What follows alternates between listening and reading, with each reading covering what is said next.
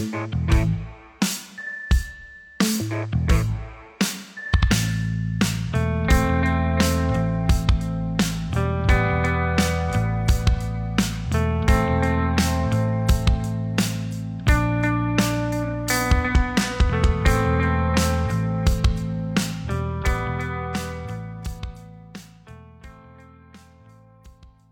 Hello，大家好，这里是华晨，我是老何。大老李哎，今天啊重磅了，重磅不一样了。哎，和往期啊，你说咱们几个老干聊啊，不太一样，净扯些没用。对，都没得聊了，关键是。但是这次不一样，我们请来一个重量级的一个嘉宾，相当重量级啊，相当重量级啊。嗯，最关键的是什么？还是咱们的听友，哎，让我受宠若惊。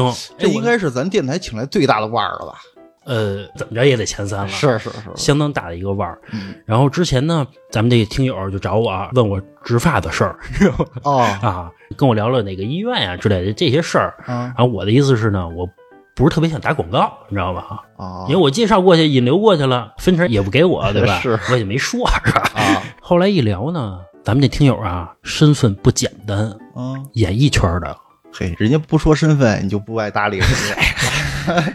一聊呢，演艺圈的，演艺圈呢，大编剧，哎呦，嗯很多知名的作品呢，咱们都看过。啊是，刚才一聊，一聊吓着我了，对我可真是那种大佬级的啊，没。错，然后呢，我跟咱们这个听友就约了一下，说那必须来录一期啊。嗯，然后咱们这听友啊，相当给面子，很爽快，就答应来录来了。咱们不是刚才聊了一下吗？哎呦，比想象中的还要大咖。老何吓得一愣一愣的。是，那咱们让这个咱们这个听友王哥跟大家打一招呼呗。大家好，我是东城老王。嗯今天这个老王来啊，我也聊了一下，他不光是演艺圈大咖的这个身份，嗯，他呀最早不是在演艺圈的，是，哎，是一名人民教师哎，真不像，啊，不像不像，我一看这样啊，这面相啊一点都不像啊。能唬住孩子。啊，你要说演艺圈的，一看就像，哎，对，有这范儿。对对但是你要说人民教师，哎，确实不太像。对，现在这个打扮去教学生啊，估计吓得孩子都哭。呃是，咱们演艺圈的事儿啊，后往后搁啊，后边再说。是咱们先聊聊怎么从一老师就变成演艺圈的这个人了，怎么就进这圈了，嗯对吧？你看我跟老李怎么就变不成这圈啊，是对吧？咱们今天聊聊。哎，王哥，我问一下，就是最早你是哪年当的老师啊？我是零八年奥运会之后，北京某所师范大学，就不给他打广告啊，了。大学老师啊，啊，不是不是，师范大学毕业之后，先去政府部门待了一年，嗯因为当时说一萝卜一坑嘛，嗯然后到了一年，人家没允我，就是让我花钱。嗯，后来实在是家里条件不允许，嗯。然后在南锣鼓巷的时候碰见我的小学老师了。嗯，然后我小学老师一聊是，好，那你来我这儿吧，哇，你给老师留下的印象很好啊。逃嘛，啊老他妈给他惹祸。但是啊还是喜欢。嗯。你要是就干逃，我操，我天天他妈也不带你这孩子，那你赶紧走吧，你就。是要我现在碰见我老师啊，我老师都不认识我。是躲开，是。对对对，嗯。也不知道该干嘛去，就是因为在这所小学吃了一顿中午饭，觉得吃的是真他妈好，然后就留那儿了。一留呢，干了得有十年。哎，那你当时也是那个小学毕业的？我不是那小学毕业的，我当时是东城台机厂附近的一所小学毕业的。嗯啊，然后但是我的小学班主任现在在当时某所著名小学当主任哦，等于是他升了。啊，对他升了，哦然后就把我给拉去了，嘿然后在那儿一干干了十年，带了三个毕业班哦啊，然后现在就辞职出来就单干了嘛。零八年，对是零八，年奥运会当完大学当完志愿者，嗯，直接就进政府部门了。等于说您进演艺圈没多少年啊？不是，是二零一零年写的第一部戏，二零一零年不是零八年？不是我干了个兼职，哦哦，对，哦当时没纯演艺圈，是兼职。哦哦，对等于说半只脚踏进演艺圈不算是？对，因为当时也是通过狗去宠物医院看病嗯啊，宠物医院看病的时候呢，发现有几个明星的狗在那儿也看病，嗯，然后宠物医院老板呢也是个北京大哥，嗯，就是越聊越好，越聊越好，然后就跟这个宠物医院大哥越走越近那给介绍介绍吧。啊。对，然后他身边的姐姐们啊，然后大哥们啊，然后就是熟了，熟了以后呢，可能我这人有时候喝多了呀，爱吟个诗啊，爱说个什么小典故啊，歌赋这块儿，还是骨子里有东西，没哎还是有东西。你看我们那么一聊就吹牛逼啊，不是我拿这诗词歌赋当吹牛逼聊，对。然后其中有一个著名演员的男朋友嗯。啊，是个导演，嗯。然后呢，他就觉得，嗯，你能不能给我写一剧本儿？啊？说白了，现在回忆起来就是他们不想给我钱。哦。啊，因为用我便宜啊，啊是。对吧？然后就不想给我钱，然后我说那嗯就一块儿合作吧，嗯。然后就帮他写了一剧本儿。然后呢，这当时说给钱了吗？当时没说给钱，就没提钱的事儿，没提钱的事儿。但是呢，我上大学的时候话剧社的，我对哦这事儿又很感兴趣，再加上他那女朋友呢是咱儿时的女神，然后后来就这剧本也挺有意思啊，就当时写完了以后就没信儿了，大概在二零一六年、一七年，的我先问一下，没信儿之后你也没要钱，就突然就不联系了，但是剧本已经给人家了。已经给人家了。就我不得不承认啊，是这位导演教会的我怎么写剧本，什么格式，哦。起承转合该怎么弄。哦，他教你怎么去做，他教我怎么做。是你是干活而的，其实我当时就是一个纸笔，哦。啊，然后做了一些台词。这个我不得不承认，整个故事是人导演的，哦我承认啊。但是呢，我就算作为执笔者，那也应该给点儿啊，对，其实多少你得给我分个红包是啊。三五千的也行，你给点儿对吧？对，然后大概在一六年、一七年的时候，某电视台上了一部小成本的电影，就是这个。就是这个。我操，当时你什么心情啊？当时的我已经不太在乎这点钱了。哦，当时已经赚上钱了。对对对，当时手里有几部大戏，啊，就觉得这个哎小意思啊。这要是还没混起来，哎 难受死！我操！打电话啊，呀，打电话，我干他妈什么呢？给我点钱什么的。哪怕给我署个名儿，对，不是这行里头啊，我跟你说，就比如说老何，就你们家小月，他是个作家，是，我们这行人有一个本事，嗯。比如说小月写一篇文章，嗯，我看一遍，我不光换个名儿，我就能把它 copy 下来。哦。啊。所以我们这行人，如果传剧本的话，是需要签保密协议的。哦，哦就算签了保密协议，你看看电视上有好多雷同的这些嗯。对对对，桥段，对吧？嗯，哎，防不胜防。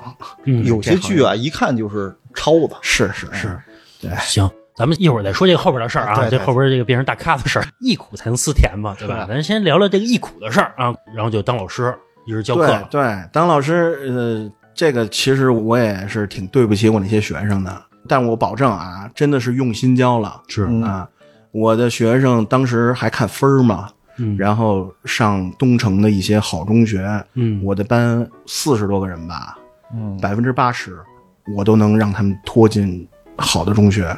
我真的努力了，当年啊，在教书方面，可能我个人水平不行啊，但是我将近百分之八十人考上重点中学了。就是教语文，对，教语文。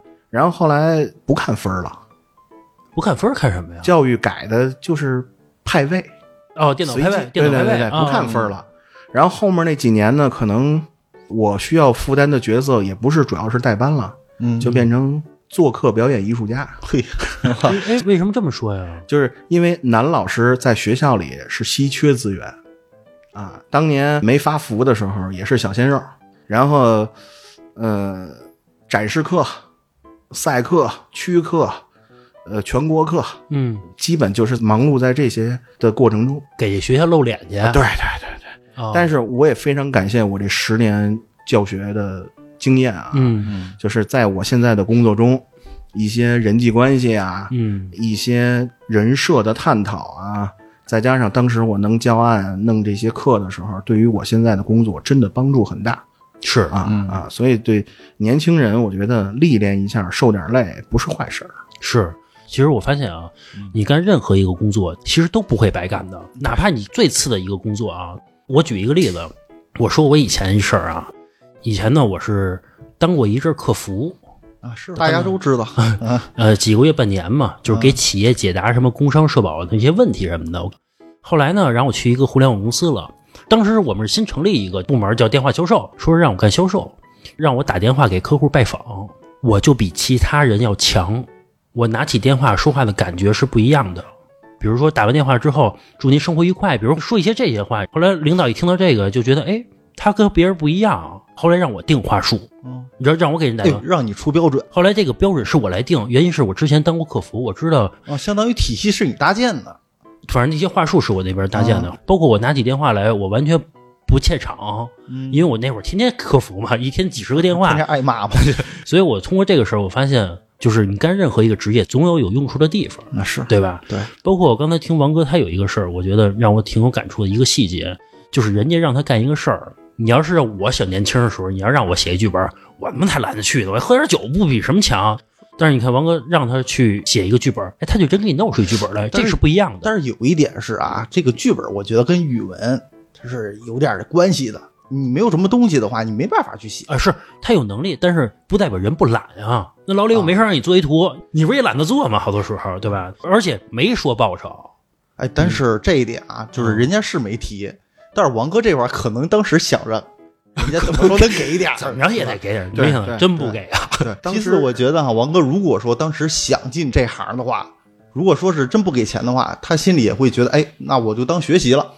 反正吧，就是没给钱，没给钱就 不高兴，但是肯定不高兴，对吧？毕竟忙活了，对吧？嗯，王哥，你继续说。后来在学校里边就当这个相当于教师模范了，对吧？对，也不是教师模范，我觉得哪个圈儿都一样。你在某个领域你做的比较好，嗯你都是小年轻的模范嘛，啊，对对对对吧？还是模范，还是模范。哎，这个点我突然想起个事儿来，就我媳妇儿单位就有那种考试好吧，行，那你不用上岗工作。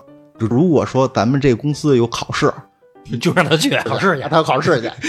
对，老李说这基本就是我最后在学校的工作，就是我老说自己是做客表演艺术家，嗯，常态课我最后都不会教了，哦我就会呃让孩子你读一段儿，你试试，就已经最后变成这样了。表演赛，对对对，就是表演赛。专家们说、这节课我们要打一个点啊，嗯比如说如何提升学生的阅读能力、嗯啊。那这节课虽然说学的课文是这个，课文占五分钟，嗯，剩下四十分钟全是提升阅读。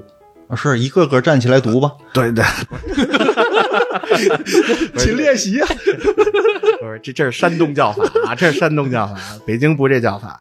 可能听众也有那个现在有孩子啊，想弄语文什么的啊，呃，万般皆下品，唯有读书高，多看书，这是管用的，绝对管用的嗯啊。嗯哎，其实我要有孩子的话啊，嗯，我就不教语文。你叫什么？我的意思是，就不用把重点放在语文上面。为什么这么去做啊？嗯我觉得都会说话。咱就说未来，比如工作当中，你语文好点，当然你会出口成章，这个是有一点好的。这还不好啊？但是比如说，我会把重点放在英语上边，你知道，因为比如说我语文好不好，勤聊会儿天儿，这是两个方向。英语好，你是走的那条路子，嗯。但是语文好，能写作，能表达，是另一个路子。但是我们家有一个亲戚也是教语文的，嗯，天天跟我们家抱怨说没人找我当家教，说语文没人当家教，没人找我，因为作文不好辅导。反正我们家亲戚说，嗯你看英语、数学那都有人当家教，语文特少。语文作文，我觉得是一个思想的问题，个人思想问题是啊。其实这就是中国语文的悲哀嘛。嗯其实语文它是集合逻辑、文字驾驭能力、见识、情感等等的综合体。为什么我能出口成章？是因为脑子里有这个逻辑，哪儿哪儿哪儿该用到这个。比如说，咱哥仨现在看外面一轮明月，对吧？没文化的说：“我操，这月亮，对吧？”你要有文化，那你就是举头望明月，对影成三人，嗯那你就不一样了。比如说一个局上，哎，这哥们儿有点意思啊。嗯，这对于小姑娘来说，那觉得是不一样人气息，不一样。你看老李就知道举头望明月，就是低头思故乡。你是不是就知道这个？对影成三人，你是不是不知道？是不是不知道？啊那你再来一首别的。咱不说这个啊，不说这个。你看我媳妇儿出书嘛什么的，就有时候我跟她聊天，她全在蹦那些，比如成语啊，她会说出来，嗯我就老问他什么意思。后来他也不跟我说了。嗯，通过这个，我就觉得，其实我媳妇那会儿在我心目中有点高大，嚯这点吸了你，不是有学问和他妈没学问是不一样的。你就是那个我操这月亮。咱们说回来啊，后来然后天天表演赛，后来归根到底的原因啊，挣的少，买房买车，这都是你必须的生活品啊。哎，方便说多少钱吗？呃，我从两千五到四千五，到六千五，到一万出头，到我辞职的时候一万五左右吧。那会儿辞职时候是哪年啊？二零一五，对不多也不少，只能说是，呃，就当时我为什么就辞职了啊？嗯是因为我有一次去观摩课，去看别人做客，嗯，前面一排老头儿，一个个哈西门吹雪的那个造型，嘿哈，这头发一下往那边撩，都这造型。嗯我当时就感触，就觉得我这辈子混到头了，就他这样，就他这样。我这辈子做校长，我一个月两万块钱，五险一金，退休。当然了，确实是住房补贴呀，还有那个各方面保险，对，但也就这样了。对，也就这样了。但我还没有能力去买房，嗯，对吧？我面临着结婚，我得繁育下一代，嗯，出去玩儿去，是人都有个车，对，人都有个，车。我作为北京人，我也没有京牌，嗯我也没有车，嗯我还得挤地铁到哪儿哪儿哪儿哪儿嗯，嗯啊！人家车多，人一家三口装不下我我呀。是 也也很尴尬。对，当时就真的是面临这个尴尬的问题。然后有机会那就动一动呗，对人挪活，树挪死嘛，是对吧？岁数也到了，也是压力嘛，对吧？对，你像咱仨大老爷们儿，谁压力比谁小啊？是。对吧？对就是谁不希望自己过得更好一点呢？但是当时你在教书的时候，你的兼职已经赚到很多钱了。嗯，我只能说啊，买车是没问题了，二手车，二十万，嗯，差不多。嗯我第一辆车是辆三手的，不都不是三手，十三手的 mini、啊 mini one，、嗯红色的，我印象特深刻。然后慢慢的换的是十几手的五系哦，啊，对，就当时就还是想开好车是吧？呃，也不是说想开好车，就是对宝马情有独钟。哦，当年那现在怎么换一雷克萨斯跟路虎了？啊，这个 让宝马伤着了。还是这个，还是觉得这牌子呀没有路虎好。来来来来，哎呀，我劝大家一句啊，买什么都不要买路虎，羞死你！啊，是就经常有一句话啊，说你要有路虎啊，你得有俩，一个在修，一个在修的路。是，后来应该买一路虎，后来换一雷克萨斯不修的 啊，常年不修的车是吧？是对对对对对，咱们继续聊这事儿啊，一聊就聊岔了。后来果断的辞职了，但我觉得从一个体制内，而且你那会儿已经挣了一万五了，对吧？然后辞职了也了，赚着了，而且很稳定啊，对吧？你家里边会不会反对啊？包括反对，啊，瞎折腾什么呀因为因为我父母都是体制内的，嗯，他们都是基层公务员嗯啊。就是我当时想的也比较多啊，就是父母医保啊、养老啊各方面呀，我就觉得如果我闯失败了怎么办？嗯这事儿我也想过，但是当时我就想一件事儿，我已经快三十了，如果我四十的时候，我就再也没有勇气出来了。是，对，然后我就觉得，那我要用好我这十年。嗯那么今天来看，我从二十八岁辞职到现在三十八，嗯整十年。是，嗯，你说成功吧，我也没有多成功，但至少可能我阶段性的目标基本都实现了。咱说回刚才父母这个话题啊，我父亲一年没跟我说话，就因为这事儿，就因为辞职，一年没跟我说话其实能理解，啊。对，真的能理解，真能理解，因为我爸。呃，年轻的时候，他们赶上上山下乡嘛，嗯回来以后去下矿场，然后回到北京，然后通过什么这考试那考试，他们那个年代的考试，对，当了一个公务员，他们习惯了每天朝九晚五。没错，然后儿子当了老师之后，其实他们逢人便说，嗯，我儿子教书的，一听那小学名儿，我天哪，是是对，骄傲。但是当他们知道我从体制内出来了，而且干了一个所谓他们嘴里的下九流，对。嗯因为戏子嘛，嗯。对吧？他们觉得我干了一下九流，真的是老爷子。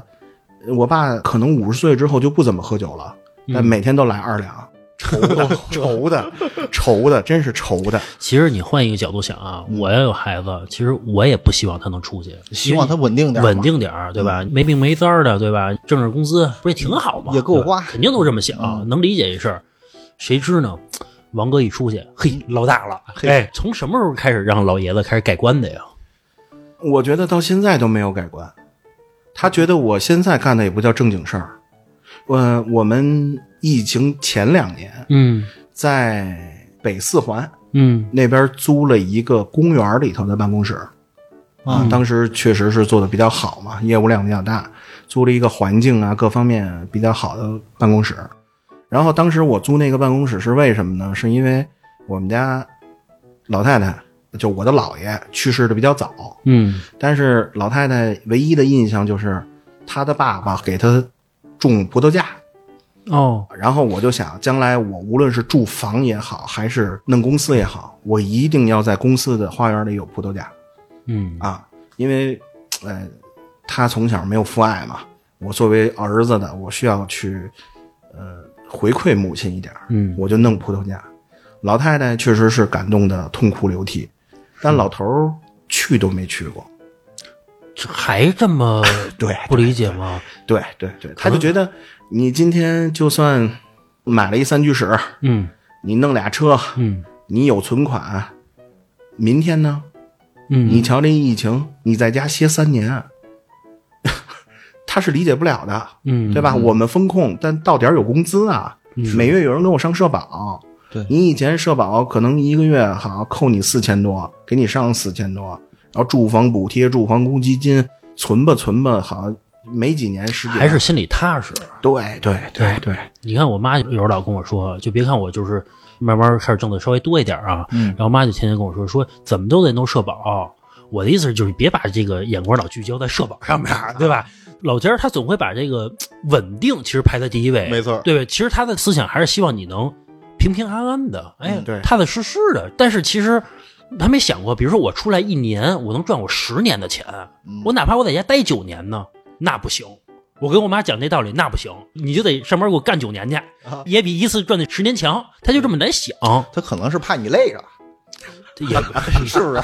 也不是觉得累的，他就觉得还是踏实稳定，这我能理解这个事儿、啊。对，因为有些东西你出来之后是未知的，对，对对对。对，你在那块儿，起码我能算出我未来能赚多少钱，我能赚，我 就计这点儿吧叫计划经济是吧？是，咱们又扯远了，就是后来就辞职了，辞职完了之后，当时是肯定有一契机辞职的吧？对，有一个契机就是我们被人融资了嘛。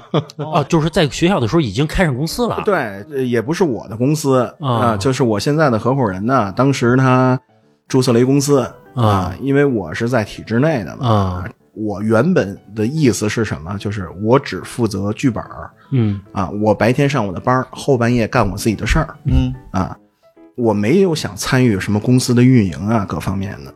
但是，嗯，可能老何你是做互联网的，你知道，当你的用户量啊，当你的剧本数啊，当你的各方面达到一定标准的时候，嗯，有人就希望去融资是，啊，我的合伙人就去了。嗯，然后结果呢，还真拿着钱了，对，当时如果我没记错的话啊，拿了一千七。可以啊，对，然后我们就在高碑店某处呢租了一独栋小楼。哦啊，当时我的那个合伙人呢就跟我说说，老王你来看啊，嗯咱未来有这个有那个，噼儿啪的啊，噼儿啪的，对，有狗狗有丢丢的，是。然后当时就心动了，那肯定心动啊！要我啊都不是心动，我 第二天就不去了。对，当时就心动了，当时心动就觉得、OK 啊，那就一起做吧，是一起做吧。结果嗯，融资我们这哥们呢是玩 P to P 的，哦，第二年呢全折回去了。他是做 P to P 平台的哦哦啊，哦，他不是把钱投进去，而是他是做 P to P 平台的。那不是有几年相当挣钱吗？就是因为他挣钱这几年，所以他才拿出这么多钱来。我们不值这么多钱，嗯，只不过他拿钱砸你他还是赚钱容易啊！对对，他就是来钱太快了，嗯他来钱太快了。因为当时我也没读懂他的意思，因为编剧像我们这个行业没有签约的，啊，不是，也不是说没有签约的，就是没有人给你发大额的固定死工资的，嗯但是他给我发，啊，他给我发那个数字是我不能拒绝的。哦啊，对他给我发的月薪几乎都能赶上，嗯、我年薪的一半了。他就这么养着我，然后每部戏的分成啊什么的，我都不能想象。他怎么对你那么好啊？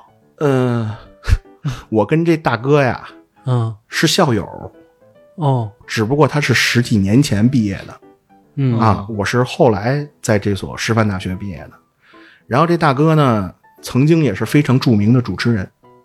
哦啊，嗯然后我们在好多年前跟他经常一起喝个酒啊，然后一起聊聊天啊，然后大家探讨个问题啊，他觉得可能比较投缘。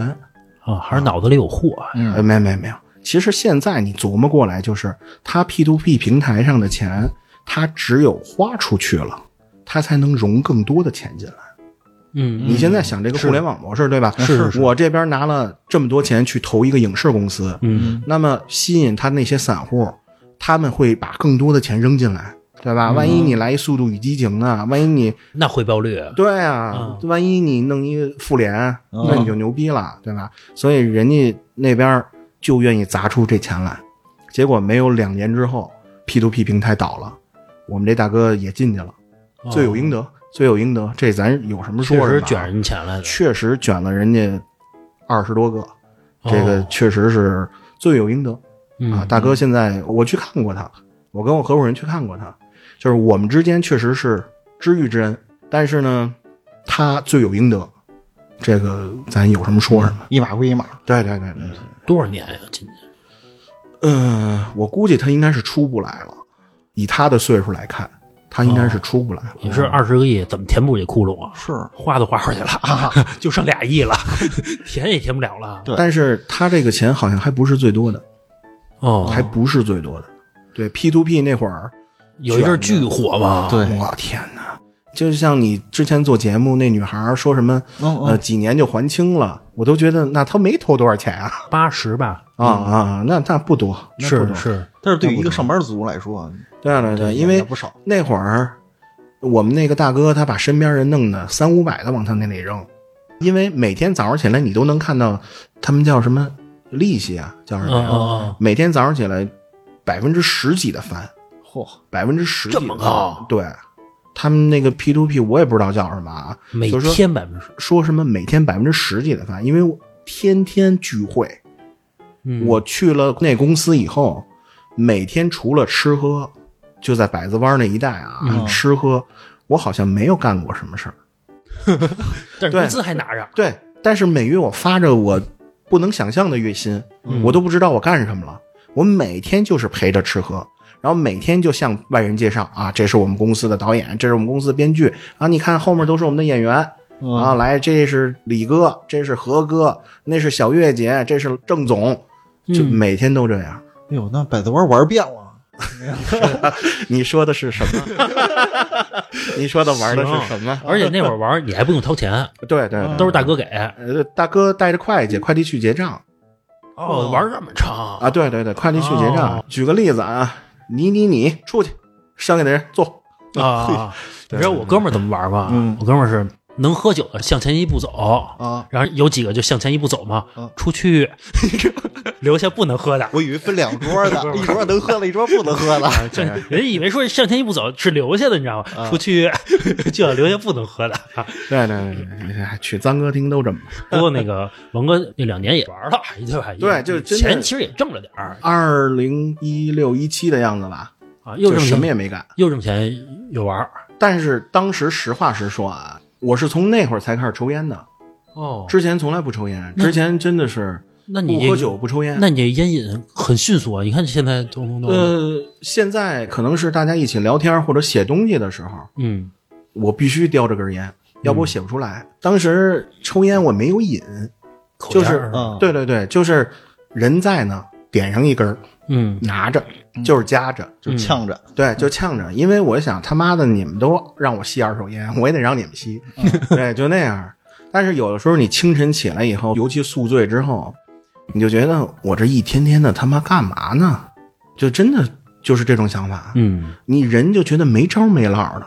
嗯，我觉得即使挣着钱也觉得有点空，是吧？你不觉得那钱是你的，嗯，你并不觉得那钱是你的。嘿，要老何不这么想，不是，他会觉得 揣，兜这招我他觉得这钱我也没干什么，就挺虚的。我觉得嗯拿的不踏实，而且天天接触的人都是这总那总的，包括利息，每天十的那么利息来给，你是觉得这个生活是虚的，钱都不当钱似的。对，对对，因为每天你见识到这种场面啊，你见识到这种场景，你就觉得不是你的。对，你就觉得这不应该是我经历的。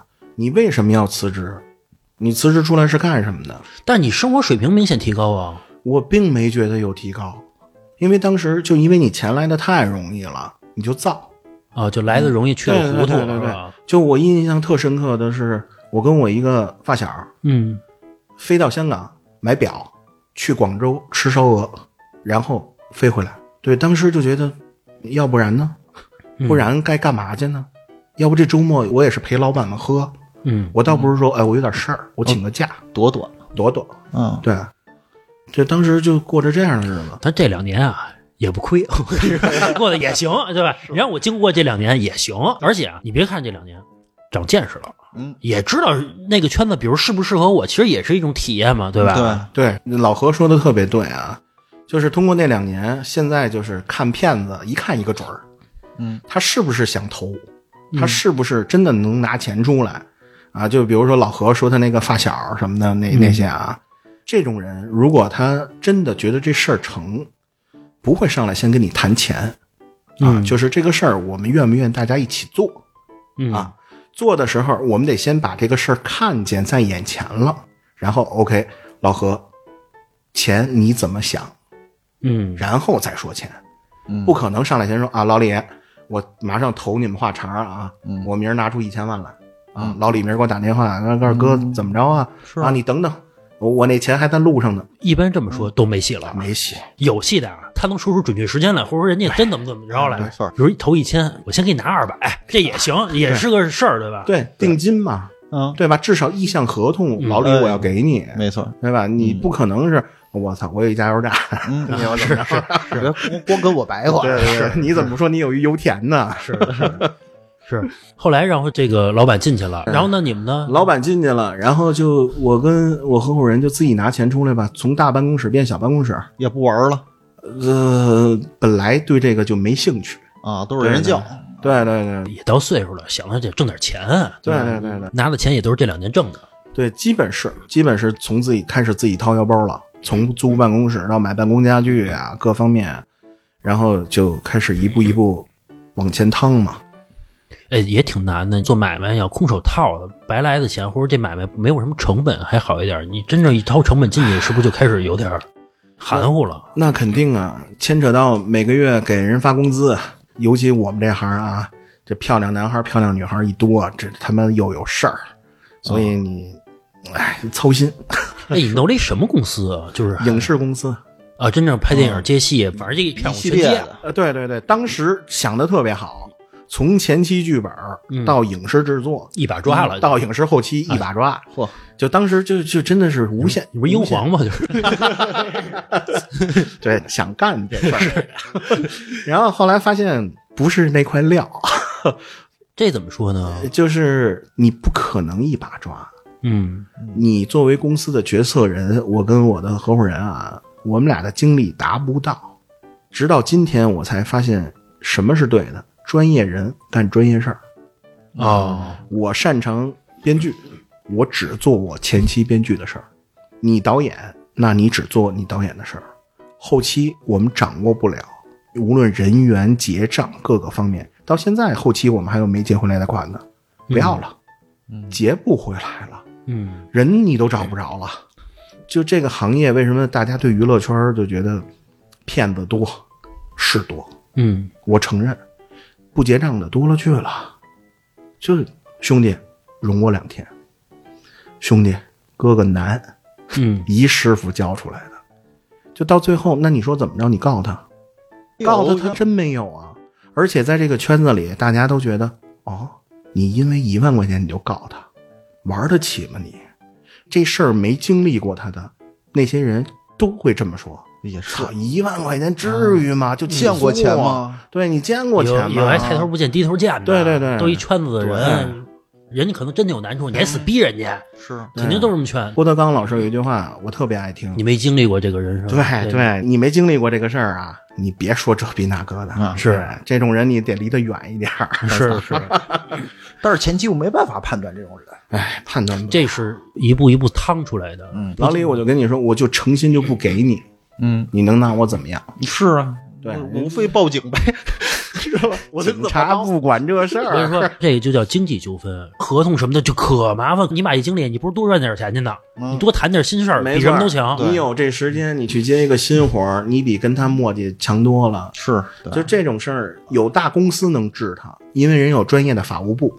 我之前合作过一个大哥，呃，影视圈大佬，著名影星啊，他的法务部就专门干一件事儿，天天就在百度上搜，嗯。啊，谁在未经我家授权的情况下，侵权了，用了我家艺人的头像作为商业用途，哦。马上一个电话，下午直接就一封律师函。这有点像那个什么字体公司，有一批人专门天天在网上扒，哎，看哪家公司，嗯，尤其是大公司用我们家字体了，哎，发一律师函，包括图片不都是吗？是，你看那个腾讯专门有一法务团队嘛，嗯人专门就是打这些官司，据说没输过。你要是小公司，你哪有精力天天弄这狗屁事儿啊，对吧？盯不过来你。要是真有钱，我养一团队干这事儿也行，对你只需要给我汇报进度，剩下我不管了，对吧？也行。嗯你要是普通的很难，还得罪人，还骂你。啊，圈里人听着都笑话你。算了算了算了算了，算了 算了，赚点别的钱去吧。哎，等于说您这公司成立多长时间就开始面临没法一把抓了，终于发现了，开始转型了呀？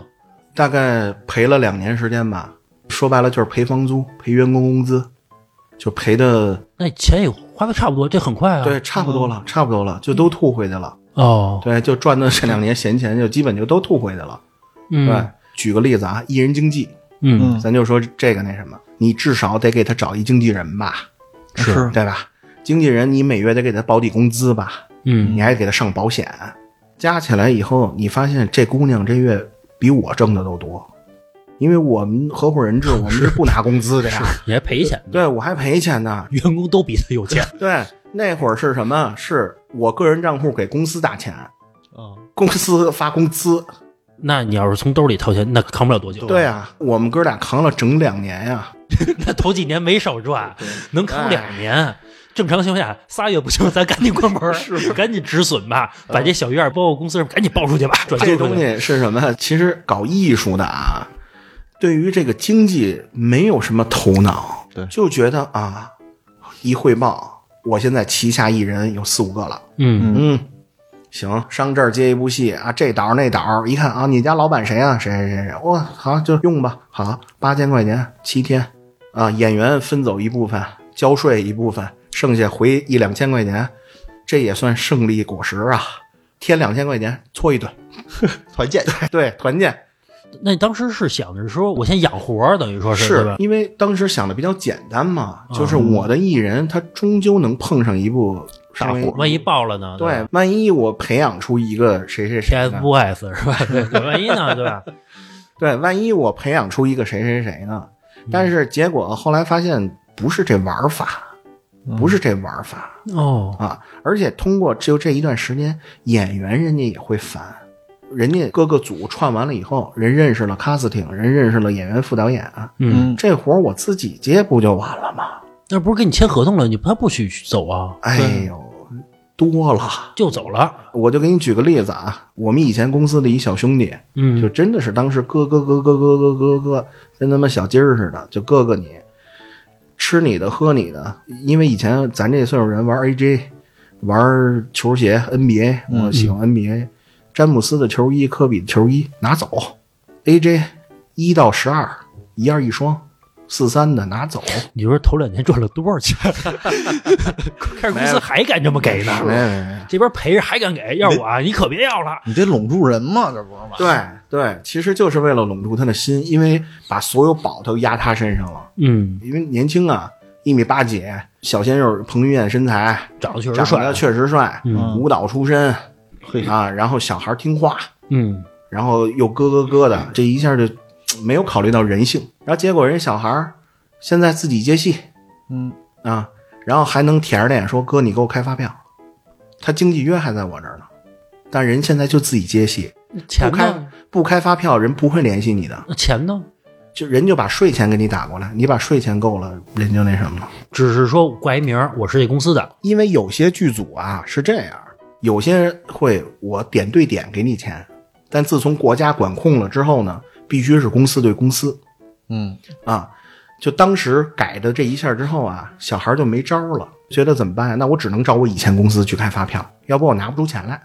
嗯但是现在呢，都在东阳那边注册工作室了，人家有自己的工作室了，人家也不找你要发票了。而且就现在就是小孩狂到什么程度啊？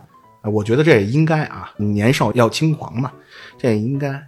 大概在一九年，我可能要开一部网剧，我就跟我们公司小孩聊，我说那个哥后面一部二十四集网剧啊，嗯、男三啊，嗯、大概需要两三个月的时长，你的档期行不行？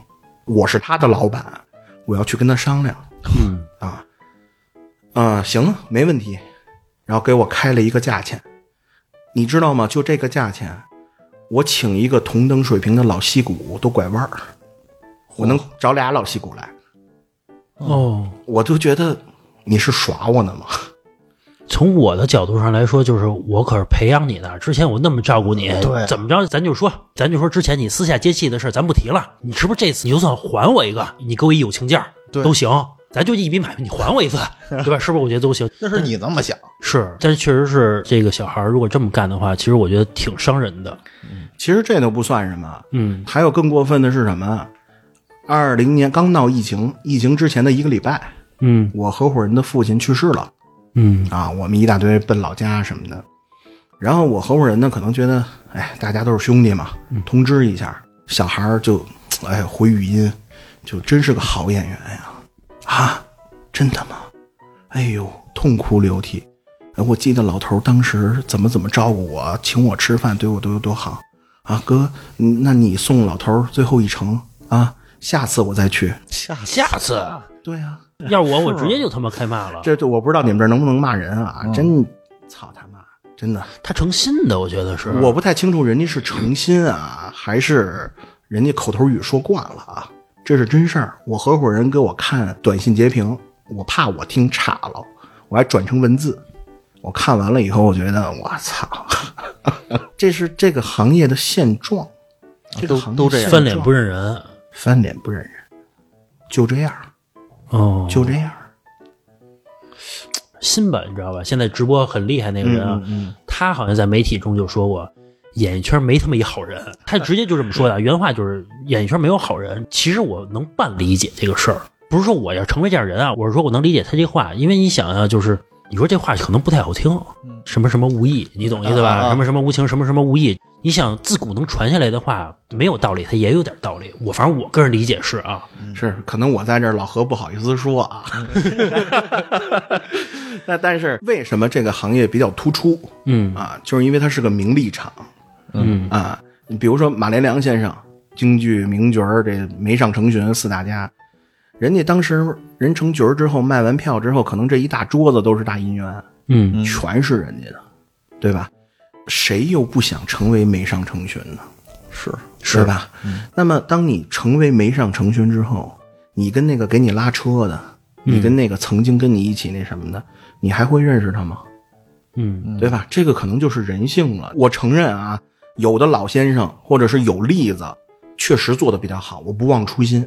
我的兄弟们，老何我带着你，老李我带着你，我承认有这样的人，但是少数，太少了。是就觉得不是一圈子了。对，这辈子我可能也没什么可联系，没什么交集了，不到一块儿玩不到一块儿。我是那个的，对吧？我理你干嘛呀？可能会也会这么想，对，但也证明啊，当时王哥的眼光不错，这小劲儿行，对，挑演员这块儿行。没看走眼，在节目中间跟大家说一下啊，如果您想听到更劲爆的付费节目，可以来我们的公众号，更恐怖的灵异、更爆笑的杂谈，都在我们的付费节目里面有更新。您在微信公众号搜索“话茬儿 VIP”，茬儿是带儿化音的，就可以找到我们，对这些节目进行付费收听了。哎，咱们聊一下这个有意思的事儿啊，啊啊就是挑演员的时候，啊最开始挑的演员都是那种没有名儿的演员，对吧？对对，这个演员，哎，这个有什么，讲比如讲究，比如面试的时候怎么怎么样吗？当时啊，我们公司可能做的特别不正规，因为我在公司不太负责这个项业务。大家可能觉得，哎呦，一听什么潜规则呀什么的，嗯就是你编剧也有份儿，嗯你谁谁谁也有份儿。其实真正能左右演员能不能上这部戏的，嗯是制片人，是导演，我一直老听制片人这个名字啊，你不知道到底是干干嘛的呀？说简单点啊，啊出品人是出钱的，啊。制片人是找钱攒盘子的，导演哦是具体执行的。啊说的糙一点，这么说，出品人其实他不怎么干预这个作品呃，他干预，他干预，哦。他会干预。比如说，我有个妹妹，啊，是这个这这这个这个我懂。我的意思是，真正的他就是执行方，他不管，比如我是掏钱，他他也会管。比如说你剧本的方向，我就要打情怀。比如说啊，今天我来录这个节目，我就要大飞在，嗯。大飞不在，我不来。嗯。嗯啊。你今天老李不出演，我不出钱。哦，你老李出合同了，你老李说我同意演什么什么什么了，好，我出钱，嗯。这是出品人。然后至于后面的方向，比如说我是个什么什么什么戏，我要表现男女纯洁的爱情，出品人说不行，不能那么纯洁，就得有不纯洁，那你就得改成不纯洁。哦，嗯，还是金主爸爸对说的算。对，那那制片人老提这个名儿，那制片人是干什么的呢？制片人是我有一个好的项目，我一个好的剧本，嗯啊，我认识老何，他是个牛逼的导演。嗯我认识老李，他是个非常出色的演员。他们俩都同意演了，金主爸爸请掏钱，嗯，哦他是干这个的。然后包括后期怎么去上映啊，怎么宣发呀，都是需要制片人去管的。哦，其实制片人我觉得理解为就是可以融资的项目经理似的，一把哎嗯，可以差不多这么理解嗯对对对哦，要怪不得他说的算呢，对吧？这局我传的，对，有没有把制片人甩了的？那意思，不要你了，我我们自己玩我们直接跟出品人哎合作，不过在圈子你要这么干也臭了，这么干哎也是，对，没有这么干的，对是吧这个圈子基本的规则还是要有的，嗯就是大家还要墨守成规的。嗯你要说有没有甩了中间人自己单干的，也有，嗯，但你要看这个制片人他够不够打牌儿。哦我也不敢惹呀，对对对，说白了，这个制片人背后有某某某影院撑着，他有某某某平台撑着，你不能甩人家。啊是，对你甩了，你上哪儿播去啊？而且制片人要知道了你甩他了，中间给你玩一团，你最后你也你也出事儿，对？对对对，那句话怎么说来着？不怕人偷，就怕人惦记着。是，就是尤其我们现在做一个项目，特别怕得罪人。你得罪人了，你都不知道从哪儿怎么怎么着了，对吧？你就有可能就折了。啊，哦，就陈年历史给你挖的，哎呦，你都，哎，这是我吗？有时候你都怀疑，最后就能给你变成这样。哎，咱再说回刚才那有意思那事儿啊，就是说这个面试这小姑娘、小伙子这事儿，你们怎么面试啊？比如说我这儿现在一个什么什么角色啊，比如说我要演一部戏啊，咱暂定这部戏叫《一瓶矿泉水的故事》啊，那么我就让 casting 团队，就是演员团队或者是演员副导演去发朋友圈儿，嗯然后他的人脉，明天下午一点来老李家，我需要面试这部戏嗯啊，条件比如说面容姣好，嗯然后有舞蹈特长，呃，身高一米八以上，如何如何，然后就来了一满屋的小姑娘小伙子，哦，先递简历嗯。看之前干过什么？啊，对，先递简历，然后您就可以走了。哦。哦，啊，您递简历就可以走了。算是出差，啊，对我没有看过导演会亲自看的，一般都副导演是吧？呃，演员副导演，嗯。啊，他们会推荐，哎，这小伙子挺好，那小伙子挺好。但是呢，这只是形式，真正的是什么？导演大概用的几个角色，他心里已经有数了，直接去跟人聊档期、聊钱就 OK 了，那干嘛还有这个形式嘛。哦，也得给投资方看看。对对对。然后演员副导演呢，刚才老李说这个行业呢，就是基本以围着他转的那帮演员，经常一起吃吃喝喝的，经常给演员副导演送东西的，是，啊，然后就推荐了啊，导儿您看看这行吗？您看那行吗？嗯基本你这几个戏就定了嗯啊。一个戏主要演员哪用得了那么多呀？是你想老何，你天天看姑娘，老看就没劲了。是有段时间我们公司选抖音的女演员，有段时间我天天看，我还发给老何了。那那李总得小心点儿。我到我到最后啊，确实看花眼了。对对对，嗯，因为现在的女孩长得都一样。对，有时候面试的时候，我们现在都不看照片儿嗯你给我发视频。啊，对对对，现在发现视频也能作假了，嗯，反正我比较愣啊。也在滤镜。有的时候我会问整过容吗？嗯，嗯，啊，整过。心里话，滚蛋！对因为整过容之后，比如首先他的样貌辨识度低，对，然后加上他的表情可能做的也没有那么丰富了，是吗那么自然僵就是僵，而且他的辨识度低。有时候你看一部戏，看完了以后，你根本记不住谁是谁，哎，就是对这个问题这个我发现了，就是好多那些，咱就不说是谁啊，就是说我看一些就是年轻的剧，嗯，尤其仙侠片儿就那种，哎，对，真的是。都是一个模子哎，，你要说长得不好看，那是说假话的。长得是好，长得是帅，是漂亮，但是确实都一样，嗯确实很像。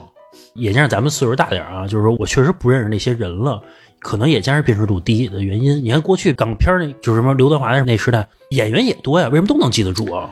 对你瞧，就咱们小时候，你看钟楚红、对，嗯王祖贤，包括男的王杰什么的，对王杰、张曼玉、林青霞，每个辨识度都不一样。对你包括现在闹的最那什么的红心，当年真的很漂亮。是是李嘉欣、对，葡国血统，每个都有每个人的特色。但你现在有的时候你一去剧组，哎呦，就是一个爹妈了吧？哎你哎，你说为什么呀？你是说是因为姑娘想变得更漂亮吗？是的，是的。就比如说，我举个例子啊，比如你看张曼玉，嗯其实她长得是很好看，嗯但是她其实是有一点点小缺陷，或者怎么有点没有那么完美的。嗯嗯比如像现在有一女孩长得特别像张曼玉，那我就去找一个去，所以才导致成辨识度低的。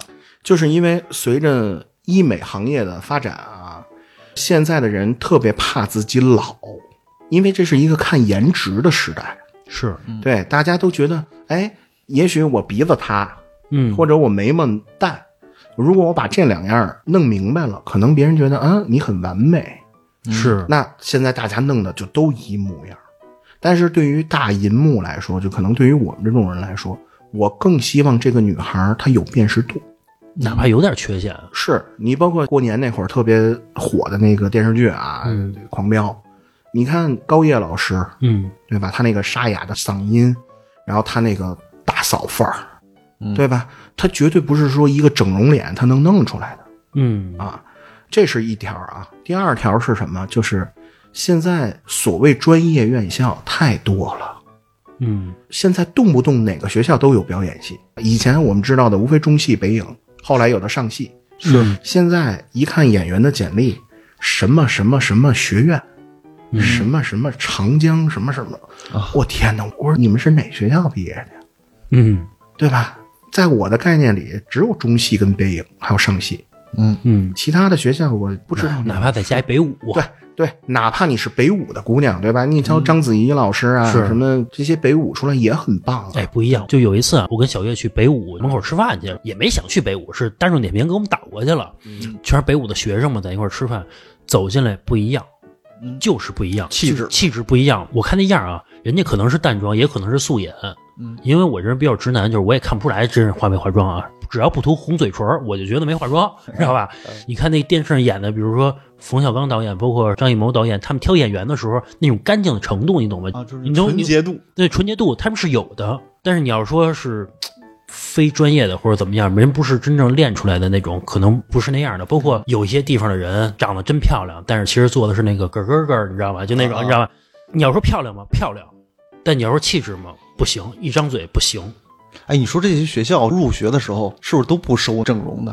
啊，那肯定是中戏、北影，你都要素颜去，因为前两年不有一个笑话吗？说中戏面试的时候，你先洗把脸，嗯，好多那个学校周围不是有画那种淡妆，让你看不出来的。对对对，你去啊都洗把脸，我觉得那种姑娘都傻，人家那帮老师干嘛的呀？你抹一擦脸油，她都看得出来，你耍这小心思，一上来直接给你 pass 了。你看，就尤其她是学舞蹈出身的，嗯，她走在人群里，她的那种状态就不一样，因为他是从骨子里他透出的那种气质。对，嗯如果你没有经过专业的训练，你达不成这种肌肉记忆的时候，嗯嗯，那你就葛优躺，你坐姿站姿往那儿一，人就觉得你不太适合干这行。嗯，对对对，挑演员的时候有这种潜规则吗？现在我真的遇见的不多，我真的遇见的不多。我曾经听过有一个大导演拍一部挺知名的一个戏啊，说是挑女演员全部脱光，这个不知道真的假的了，啊对对对我觉得这个不知道真假的我觉得有点杜撰了。其实我内心啊，我一直都觉得潜规则这个东西没必要。为什么啊？我有的是钱，对吧？我干嘛要把我的工作和我的生活融为一体呢？我插一句啊，刚才老李说的这种潜规则方式啊，我觉得电影人，尤其是一些已经知名的导演啊，或者是有权在手的人啊，他们应该不会这么干啊啊。我举个例子啊，有什么人会这么干？亲身经历，一姐们儿跟我哭诉啊，大概连吃带喝带拿，睡了她半年的一男朋友啊。我说你当时为什么要跟他好啊？然后他说他就给我看一张照片，他跟某某某明星是同学，他们经常聚会。这都行。啊。我就觉得将来他有一天他没准就能跟宋文老师似的，跟洪雷老师似的，一下爆火，一下爆火。潜力股。对，而且这男孩听话呀，啊，因为家庭条件不好嘛，乖。嗯。啊。我们姐妹儿条件比较不错嘛，嗯。就是天天拿他当驴使，吆三喝喝四的，然后他乖，然后没成想就是一骗子，最后人财两空。关键是拿一照片就行。这是真事儿，这是真事儿。你要说潜规则，我不太清楚这叫不叫，但是就是网络上宣传那些啊，谁把谁潜了，谁把谁潜了，我只能说啊，我觉得在这行你情我愿的有，嗯，你要说谁潜谁，通过什么什么上位的没有，起码不真，这种对对对，夸大了，啊。嗯夸大。但有没有说我是导演，我潜谁？这是一方面，还有一种叫我想被潜，就比如说我通过怎么怎么样，我就能获得某一些资源，然后我去上位。我相信这种人是有的，因为我就觉得这个时代啊，可能是大家觉得，哎呦，演艺明星他的高薪呐、就有人就觉得，哎，这帮演电影的，我觉得他不累呀、往那儿镜头前哭笑，嗯哈哈哈哎，真牛逼，一下钱到账了，这行好简单啊。是，其实这行不简单。我不知道二位去没去过横店，四十度的横店，你需要锦帽貂裘，嗯狐狸围脖，然后你还得装出啊，好冷啊，嗯生火吧。这行可真不好干，这行可真不好干。我大概亲身经历过什么，就是北京在昌平拍一一部戏，嗯晚上一杯水搁在这儿，瞬间上面一层冰。嗯一个女演员那种 J.K. 裙，然后大 V 领儿，被人拖着在树林里，就那场戏拍了半宿，给那女孩冻的仨月没来例假。嗯，就这事儿，真的不是你说我上去笑一下，挤眉弄眼儿，我就能拍，钱就到手，没这么简单。这行，但是你知道，我从一个普通人的角度上来想啊，嗯，你挣着钱呢，你挣多少钱呢？咱就说啊，你挣普通人一辈子，是操，我三年不来例假能怎么样？真的，你你 能理解我说的意思吧？我懂，我懂，我懂。钱到位了，什么罪都能受。我理解是这意思。所以说，有很多有的时候，我看演艺圈的人，好多老在荧幕上，他们去说说当这演员这行太苦了之类的，我觉得有点矫情了。嗯，那你来换我一工作来，我去，咱 首先换换，就咱就说机会，咱不说能力问题啊，比如人家确实演的很好，确实是怎么着声情并茂的去演，这个确实是一方面。但是咱就是说，那你甭干了，嗯你成天老喊苦，你甭干啊，嗯，最后不是还干吗？还是性价比高？我真的理解，我不知道王哥高风高风险高回收嘛？对，还是性价比高？干嘛还扎进脑门进这圈子呀？但是啊，咱说一条啊，就是演员的收入并没有传说中那么高。嗯咱举个例子啊，咱不拿咱中国的明星举例子，咱拿 NBA 举例子。你看着什么詹姆斯一年六千多万美元的收入，他交完这税那税以后，他只能拿到那个六千万的百分之四十五，嗯，嗯而且那还是詹姆斯，那还是勒布朗詹姆斯，对吧？那你说科比他怎么着怎么着，他每年交多高昂的税啊？那么自从国家真的大力度改完以后，其实明星们挣的没有那么多了。咱举个例子啊，总投资的百分之四十，演员的片酬不能超过，也就是说，我们投一百块钱的话，嗯演员总和不能超过四十块，嗯男演员不能超过百分之四十的百分之四十，也就是男演员不能超过一百六十块。嗯那么现在的戏基本平均二十四集的网剧也好，电视剧咱不说啊，因为我没有太参与过，咱就说网剧，基本都是九千万左右，平台认，嗯，你多了，因为人回收不回来了，嗯。你就算吧，咱就拿一个亿来算，也就是四千万，所有演员打包一个戏至少有百个演员，那么男演员是不能超过一千六百万的，他要交将近百分之四十多的税。嗯。他一部戏，也就是说他三个月挣了六七百万，他可不是一年十二个月他都能接着戏啊，嗯嗯对吧？他我只能说他可能是个高薪行业，嗯，但是并不像前两年说的是，哎呀，嗯、谁谁谁一部戏一点六亿，谁谁谁一部戏一点八亿，这个数有没有？有，嗯这个数是怎么来的？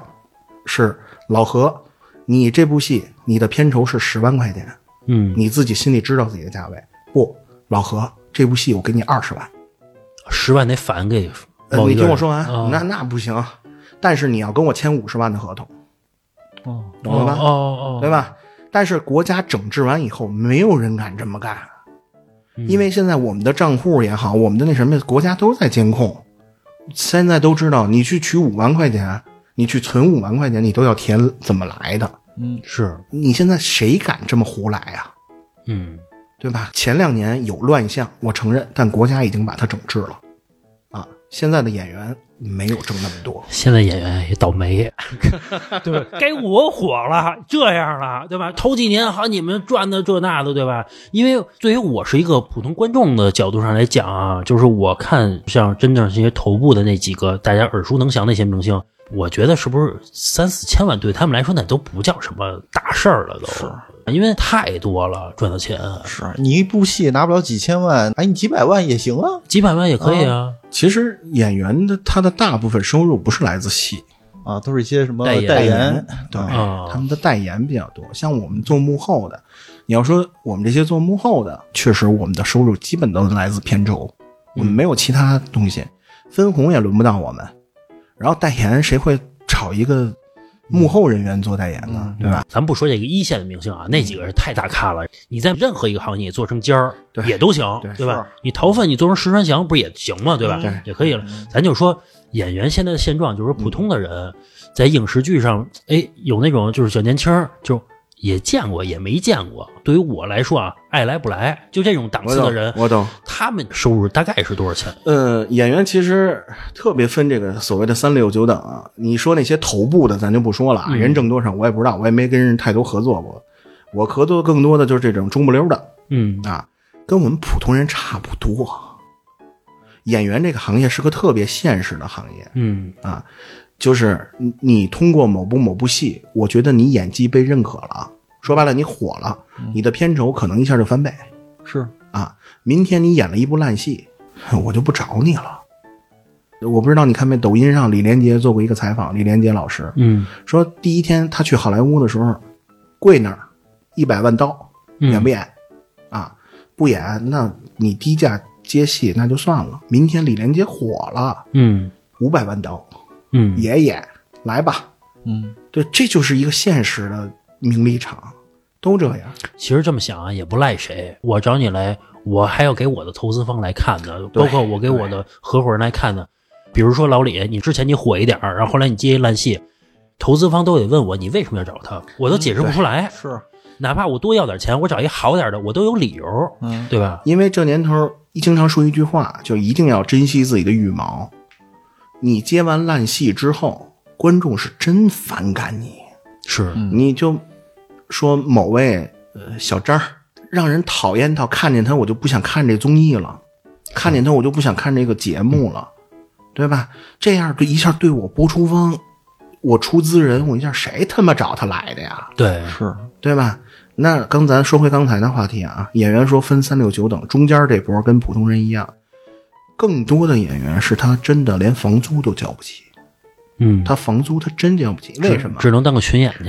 就是他连群演都不算，群演天天都有活儿，他可能是专业院校毕业的嗯啊，他通过去面试也好，通过那什么，漂亮的、好看的、肌肉男，长得像某某明星的太多了。嗯我为什么要用你啊？交不上房租的，吃不上呃吃不上饭，有点夸张啊。但是交不上房租或者在北京混不下去的多了。哎，我有意见不太理解，就是说能学艺术的，能学表演的，家里真的次吗？老说有的演员之前特别苦，怎么怎么不好，不好能学这个吗？是这样啊，你可能不知道他们这些专业院校是怎么考的啊。那咱就拿中戏嗯来说啊，中戏有的是通过正规高考一是面、二是面试、三试来的。有的他们是在地方艺校，嗯啊，比如说我这届要招音乐剧班嗯啊，去地方艺校，我就找这种男中音，或者我找这种男低音，我就找这种有声音特长的。嗯 OK，那我跟你说清楚，我们每年的学费可能是多少多少钱，你家里能不能负担？能负担，OK，我们开一班。哦，哦啊，对对对，有的人因为他在地方读的就是艺校，啊嗯当然了，这里面也有一些什么，就是他全家供他上这种大学，他可能真争气，嗯。他可能就真的考进了某某某某专业院校，但家庭条件确实不好，但是他可能因为这个行业是什么，就是可以通过一夜之间让全国人民都认识你的行业，是。例如当年什么小沈阳老师是。啪啪的一下全民皆知，是你包括小岳岳，对吧？岳云鹏老师，现在天下谁人不识君，是对吧？所以现在你可能觉得，哎呀，他可能当年是一个农民也好，他当年就是一唱二转的，嗯现在人就香车宝马，是是吧？这就是行业之间的差距。这说白了就是有机会的嘛，对吧？和别的行业，其实这个是最大的不同之性。其他行业你再怎么着，你还得是一点一点去耕耘去。对，你混上总监了，你混上总经理，你还得什么苦逼苦去干去，是对吧？你只是一点一点公司去涨了而已。